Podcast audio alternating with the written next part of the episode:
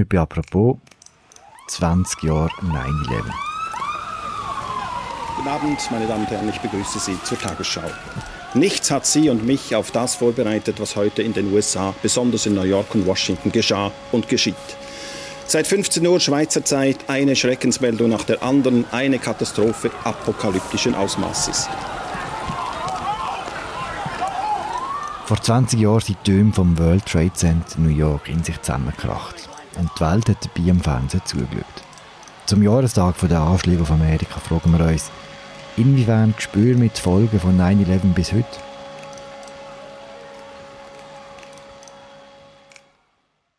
Das ist das Thema der aktuellen Ausgabe von «Apropos» im täglichen Podcast vom Tagesanzeiger und der Redaktion Tamedia. Mein Name ist Philipp Loser und mir zugeschaltet ist einmal mehr Alan Cassidy.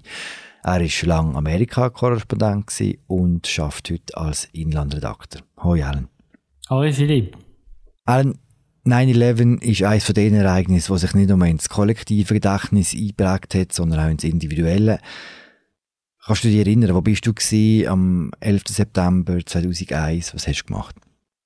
Ja, es war mein Geburtstag, mein 18. Geburtstag. Und ähm, ich bin daheim und wir haben Familie und Freunde eingeladen. Also zuerst, glaube mehr Familie und dann die Idee war am Oben dann auch mehr Freunde.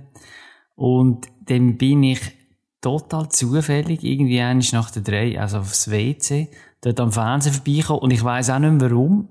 Hat eigentlich keinen Grund gegeben, so langweilig ist das Fest nicht gewesen, aber ich habe irgendwie schnell den Fernseher angestellt und habe gesehen dann halt äh, den brennende erste Turm. This just in, you are looking at a, obviously a very disturbing live shot there. That is the World Trade Center, and we have unconfirmed reports this morning that a plane has crashed into one of the towers of the World Trade Center. The CNN Center right now is just. Und dann habe ich gerufen oder bin zurück in die Küche oder in die Stube, was es war, und habe gesagt, ich muss alle schauen. Mhm. Dann sind wir alle über vor dem Fernseher gesessen, haben geschaut, wie der Dom brennt, wie die Rede davon ist, dass da ein Flug reingeflogen ist. Und dann sehen wir halt, wie das zweite Flug in den zweiten Dom fliegt. And there's more oh, explosions oh, right now. Hold on, people are running. Listen, hold, hold on. just a moment. We've got an explosion inside. The building's that... exploding right now. You got people running up the street. Everybody's panicking. Right, Winston, you know, Winston, let me put Winston on Bis zu dem Zeitpunkt haben wir nicht gewusst, dass das bewusst war, oder? Man hat zuerst einmal gedacht, es ist einfach ein Unfall beim ersten Dom. Ja, das ist schon auch meine Haupterinnerung an den Tag. Jetzt vom Gefühl her ist, wie gross das Chaos war und die Verunsicherung. Und die Erschütterung auch jetzt auf einer Gefühlsebene in dem Moment. Man hat ja wirklich nicht gewusst, was ist passiert? Ist ein Unfall? Wer ist verantwortlich für das? Sind da noch weitere Flugzeuge unterwegs? Oder Bomben? Und sind ja dann auch noch zwei weitere Flugzeuge haben, oder? Zuerst rasten zwei Flugzeuge kurz hintereinander in die beiden Towers des World Trade Centers in New York. Fast gleichzeitig raste ein großes Flugzeug in das Verteidigungsministerium in Washington. An mehreren Schlüsselstellungen der amerikanischen Regierung explodierten Bomben. Später am Nachmittag stürzten zwei weitere Passagierflugzeuge ab deren Absturz man mit den Terrorangriffen in Verbindung bringt. Man muss ist ja dann noch relativ glimpflich, wenn man das in diesem Kontext kann sagen kann. Verlaufen zumindest das vierte Flug, wo ja dann die Passagiere eigentlich zum Abschluss gebracht haben, bevor sie irgendwie können ins Kapitol oder ins Weiße Haus rein oder was auch immer passiert war mit. Aber ja, das ist so mein überragende oder prägendste Erinnerung an, an das ist quasi wirklich auch, es ist schon auch Angst gewesen. Es ist ein maximal emotionaler Effekt gewesen, mm. wo die Anschläge ausgelöst haben. Mm. Kannst du dich erinnern, was du gedacht hast, was der zweite Flug in den Turm reingegangen ist? Ich glaube, das ist der Moment in meiner Erinnerung, einmal, wo man wie gewusst hat, das ist jetzt kein Unfall, sondern da ist etwas ähm, Größeres, etwas Dunkleres am passieren. Das ist ein Terroranschlag, ein Angriff. Und dann haben wir alle weiter auf die Fernsehbilder geschaut. Und dann sind die Türme auch gestürzt.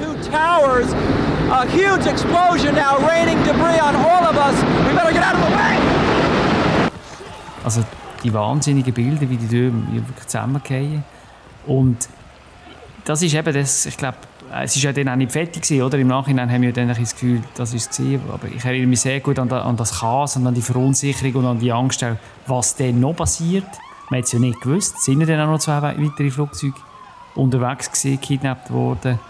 Und das ist so das, was ja, wo am bleibendsten ist, glaube ich, bei mir einmal.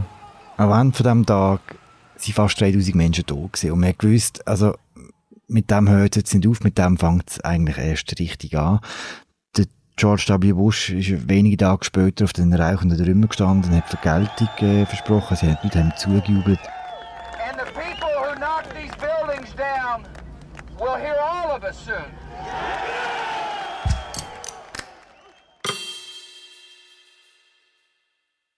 Was ist genau passiert in den Tagen nach, dem, nach den Anschlägen? Ich glaube, unmittelbar danach sind die Amerikaner in ihrer Trauer und ihrem Schock ja wirklich zusammengekommen, von links bis rechts. Es ist dann darum gegangen, den vielen Opfern ein Gesicht zu geben, sind aber auch Helden gemacht worden und quasi, also die Feuerwehrleute, die First Responders, die da wirklich ja sich aufgeopfert haben. Und ich, ich meine, man muss auch sehen, es hat auch Politiker gegeben, in New York zum Beispiel der, der Rudy Giuliani, der Bürgermeister, der zu einer Identifikationsfigur wurde, ist der gleiche Giuliani, der übrigens heute einfach ein bisschen trauriger Clown in diesem Trump-Zirkus ist. Aber eben, es hat damals eine grosse Einigkeit gegeben über Parteigrenzen hinweg, über Schichten hinweg. Es hat eine wahnsinnige Aufwallung von Nationalgefühl gegeben. Und dann ist halt gleich die Reaktion gekommen, oder? Dann haben wir dann gewusst, relativ bald, Al-Qaida ist, ist hinter den Anschlägen gestanden.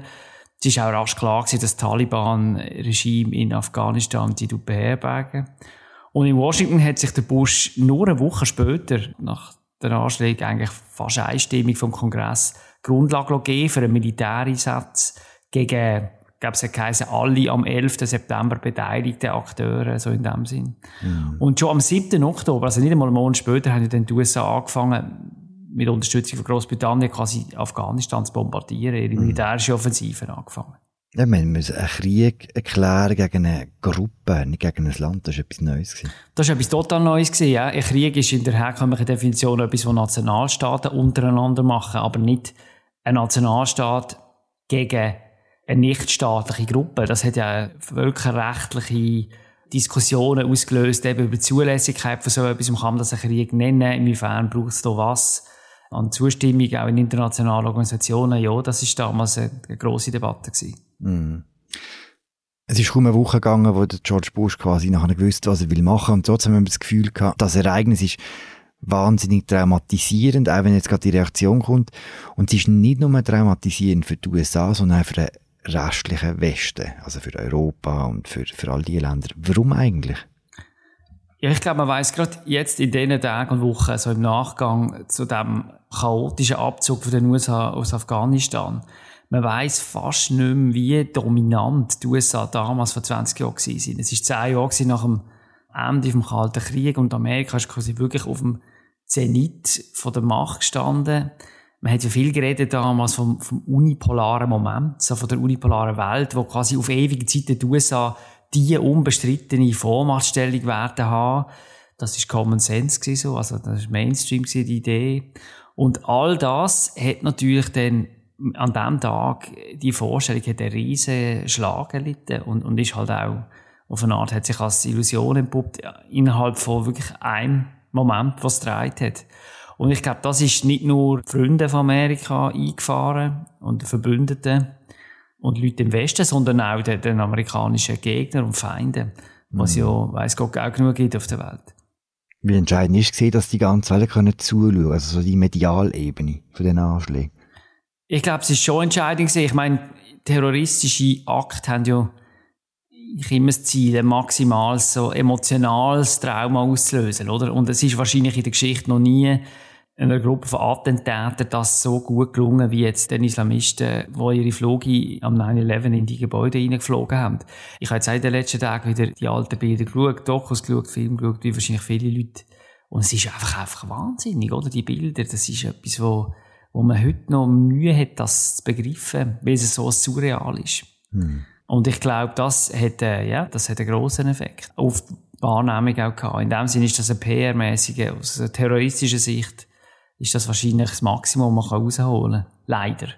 Die Anschläge haben ja das Leben im Westen recht verändert, auf lange Sicht. Kannst du uns durchführen, wo man 9-11 jetzt heute noch spürt? Ist ein riesiges Gebiet, gell? Da könnte man jetzt irgendwie alles auftun von wirklich jedem Bereich. Ich glaube, wenn man es ein bisschen verdichtet, politisch hat 9-11 und dann auch vor allem der Krieg gegen den Terror, sogenannte, der nachher gestartet worden ist, da hat, glaube ich, viele westliche Gesellschaften verändert von innen und besonders natürlich die USA. Ich glaube, man kann schon eine Linie ziehen von der äh, Stimmung, die dann eingesetzt hat, konkret zum Beispiel der äh, Islamfeindlichkeit und dem Aufstieg zum Beispiel von einem Donald Trump, wo sich ja nicht unwesentlich so quasi der Verschwörungsserie von Birtherism verdankt, oder, dass der Obama ein Muslim sei, der gar nicht in Amerika geboren wurde, etc., etc. Das ist ja alles weichmächtiges Zeug, ein Teil von der amerikanischen Gesellschaft. Das wäre, glaube ich, nicht denkbar gewesen ohne das. Allgemein der Krieg im Irak und in Afghanistan, vor allem im Irak mit den Opfern auch so auf amerikanischer Seite, die er gebracht hat, hat einfach auch die Spaltung in der Gesellschaft wahnsinnig beschleunigt. Das ist so der ein grosser Punkt, denke ich. Und dann auf einer anderen Ebene, ich glaube, es hat einen Vertrauensverlust gegeben. Gerade wenn wir in Amerika bleiben, in die Regierung, in den Geheimdienst, in ihre Motiv quasi, in einen Krieg zu ziehen, wo, wo man ja offensichtlich falsch eingeschätzt hat und auch die Bevölkerung darüber falsch informiert hat. Es hat auch, ist unser Fall, oder? Es hat auch in den Medien einen Vertrauensverlust gegeben. In den USA ist ja der War on Terror wirklich, äh, also besonders dann die Invasion im Irak von den Medien sehr eng und wohlwollend begleitet worden. Ja, ja. Fast ein bisschen Cheerleader-mässig, oder? Sind da unkritisch die, die falschen, im Nachhinein geheimnisse Informationen über angebliche Massenvernichtungswaffen, die der Saddam Hussein hatte, wie ist ja da verbreitet worden. Und von dem, das merkt man auch in Amerika, finde ich, bis heute haben sich Medien nie ganz erholt von der Rolle, die sie da gespielt haben. Das wird auch heute noch, ist das Thema auch bei normalen Medienkonsumenten. Und dann der dritte Grosskomplex ist natürlich der ganze Sicherheits- und Überwachungsthema oder die, die massive Aufrüstung, die dort stattgefunden hat. Dort ist ja also über Jahre hinweg das Verhältnis zwischen Sicherheit und Freiheit wie neu definiert worden und eigentlich immer zugunsten von der Sicherheit, wenn man so will, und vor allem zulasten von der Freiheit. Grundrechte sind verhandelbar geworden am 11. September, oder? Ja, ähm, ich glaube, die, die Taktiken aus dem Krieg gegen den Terror, gegen Terroristen, die haben sich auch dann schon auch bald gegen ganze religiöse Gruppen gewendet, gegen Bürgerrechtler, Demonstranten, Einwanderer. Also das ganze Arsenal an Überwachungs- und präventiven Sicherheitsmaßnahmen. Und ich glaube, der Rechtsstaat, also mit all den Schranken, die es ja schon gegeben hat und immer noch gibt, oder? Gegen Sachen wie präventive Überwachung durch Behörden. Von der Behörde selber ist das immer mehr auch ein lästiges Hindernis einfach dann angeschaut worden, oder? Wo dann quasi einer effektiven Terrorbekämpfung nur im Weg steht. Das ist lästig, oder? Versucht man darum herumzuschaffen. Das haben wir auch in dieser Folterdiskussion dann gesehen. Und ich glaube, auch von dem, das ist etwas, wo, wo glaube ich, noch nicht repariert ist. Es ist ja dann auch, das hat uns ja dann auch beschäftigt, mit dem Snowden seinen Enthüllungen. Da weiss man eigentlich, wissen wir immer noch nicht ganz, in welche Richtung es geht. Aber sie ist doch, wir kennen die Richtung, aber wir wissen nicht, was aufhört. Hast du das Gefühl, dass sich die muslimische Bevölkerung irgendwann von diesem Generalverdacht erholen wird, der seit dem 11. Äh, September besteht? Ja, erholen wird, kommt darauf an. Ich glaube, man muss ein bisschen zwei Sachen trennen, oder? Die Tourbeobachtung, wir reden sicher jetzt gar noch über das Kritische, aber was zum Beispiel, wenn man jetzt auch Europa anschaut, es ist ja nicht nur zu Unrecht gewesen, oder? Es hat ja auch die Terrorgefahr, die Existenz von Hassprediger, zum Beispiel in der Reihe von gewissen muslimischen Communities, die ist ja auch eine Realität gewesen. Das ist ja nicht einfach nur erfunden gewesen. Ich glaube, die Durchbeobachtung hat muslimische Gemeinden auch zum Teil gezwungen, sich von radikalen Elementen in ihren eigenen Reihen zu trennen oder zumindest genauer anzuschauen. Es hat auch der Staat gezwungen, genauer anzuschauen. Es ist ja dann nicht bei 9-11 geblieben, oder? Man hat ja in Europa in den nächsten zehn Jahren immer wieder äh, islamistische, blutige Anschläge gehabt. Insofern ähm, ist es ja nicht ganz zu Unrecht gewesen. Es hat eine Grundlage gegeben. Und dann jetzt der kritische Teil, oder? Genauso wenig lässt sich auch leugnen, dass das immer wieder ins Hysterische reingekippt ist, in, in, eine, in eine generelle auch Islamfeindlichkeit, die in weiten Teilen der Gesellschaft in verschiedenen Ländern mhm. ähm, um sich gegriffen hat. Und diese Islamfeindlichkeit, die wird sich mancherorts wahrscheinlich mehr oder schneller gelegt haben als anderswo, aber ich glaube, die ist auch eine Realität. Kommen wir schauen noch in die Schweiz zum Schluss. Wie hat die offizielle Schweiz damals reagiert, am 11. September 2001? Es hat, ich glaube, inoffiziell und offiziell eine grosse Betroffenheit gegeben, grosse Solidarisierung mit den USA. Man ist, also zum Beispiel der Bundesrat ist dann auch in den darauffolgenden Wochen, man ist näher an die USA angerückt. Man hat dann angefangen, auch vor dem Hintergrund von der Terrorismusbekämpfung enger zusammenzuarbeiten mit den Amerikanern. Das haben die auch ein bisschen eingefordert, aber das ist auch das ist seitens von der offiziellen Schweiz auch einfach, das ist passiert.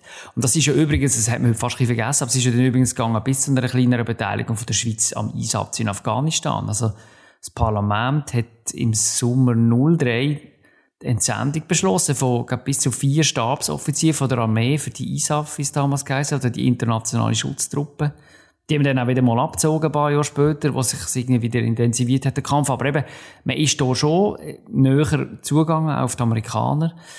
Und dann ist aber der Irakkrieg, das ist, glaube ich, schon auch wichtig, oder? Dort hat es dann auch viel Widerstand gegeben, also zivilgesellschaftlich, politisch, gegen den Einsatz, den Einmarsch der Amerikaner im Irak. Da ist dann die Sache nicht mehr so klar gewesen. Es ist wie nachher im Gegenteil noch eine recht starke Friedensbewegung entstanden, auch wegen der Reaktionen der USA. Ja, also wie stark sie jetzt im historischen Vergleich mit anderen Friedensbewegungen siehst, bin ich jetzt nicht sicher, aber es hat sicher die Bewegung gegeben. Es hat die Demonstrationen gegeben, wo auch in der Schweiz tausende Leute auf der Straße sind. Und ähm, quasi, je mehr dem passiert ist, desto mehr hat es das auch genährt. Oder also die, die Folterbilder, die rausgekommen sind, überhaupt zu wissen darüber, was die USA dann auch gemacht haben im Irak, wo auch klar geworden ist, dass das ein sehr umstrittener Krieg ist. Und ich glaube, was man aber auch muss sehen, ist, also meine, meine Wahrnehmung jetzt, also meine Erinnerung, es hat auch einen starken Anti-Amerika-Reflex gegeben, der sich vielleicht ein bisschen über jetzt den Krieg in, in Irak hinweg gezeigt hat. Und ich glaube, der ist dann sehr zusammengefallen mit der Präsidentschaft von George W. Bush, wo in Europa ja wirklich eigentlich ähnlich unbeliebt ist wie später dann der Trump.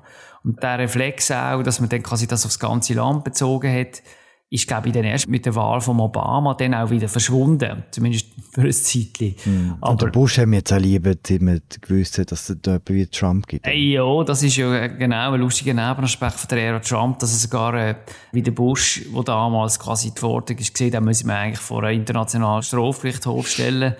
Das ist ja jetzt eigentlich fast schon wieder äh, ist, ist einer von den Guten, oder? In der Lesart von vielen.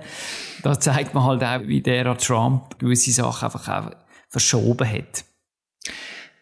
Du bist 18 geworden am 11. September 2001. Ich habe die Anschläge auch im Fernsehen gesehen. Viele von uns Mittelalter haben quasi wirklich einen direkten Bezug zu diesen Anschlägen. Die Generation, die nach uns kommen, die 20-Jährigen, die dann nur in Fernsehen geschaut haben, für die ist das Geschichte. Hast du das Gefühl, das wird auch der Umgang mit diesen Anschlägen prägen, wenn es für immer größere Teil der Gesellschaft halt wirklich einfach Geschichte ist und nicht mehr eigenes Erleben? Ja, wahrscheinlich schon. Also, eben, in den USA ist es fast noch ein bisschen extremer, weil die Bevölkerung jünger ist. Das ist, glaube ich, fast ein Drittel von der Bevölkerung unter 25. Die sind also quasi wirklich in einer Post-9-11-Welt aufgewachsen. Und ich glaube, ja, man hat jetzt eben gerade wieder nach dem Abzug auf Afghanistan, haben wir ja viel darüber geredet, ah, ja, auch in Europa ist ja das bedroht worden, also, ist schon festgestellt worden, eben, das ist jetzt die Welt, wo wir drin leben, amerikanische Vormachtstellung am Ende, ein bisschen, ist immer wieder gesagt worden, aber ich, ich glaube, das Wort ist, wir wissen ja gar noch nicht wirklich, wo wir stehen, oder stehen wir quasi immer noch am Anfang von dieser Post-9-11-Welt, oder sind wir jetzt mit drin, wo, wo geht's an, wir wissen es, glaube gar noch nicht, also auch für uns, ist es ja, ich glaube, man kann das einfach noch nicht sagen, oder? Jetzt auch, wir sind eigentlich immer noch in der Gegenwart von dieser, von dieser 9-11-Welt und noch nicht quasi im Danach. Und, ähm, ich glaube, das zeigt einfach, es wird, wird noch lang nachhallen. Es hält jetzt lang noch und es wird noch lang nachhallen. Danke, Alan. Und Happy Birthday. Danke. Das war es die Woche bei Apropos im täglichen Podcast vom Tagesanzeiger und Redaktion der Media. Moderiert wird der Podcast von mir, Philipp Loser und dem Media Gabatuller. Produktion Laura Bachmann, Vivian Kuster, Gastmoderation Anni Kosma und Laura Bachmann. Danke fürs Zuhören. Bis nächsten Montag. Ciao zusammen.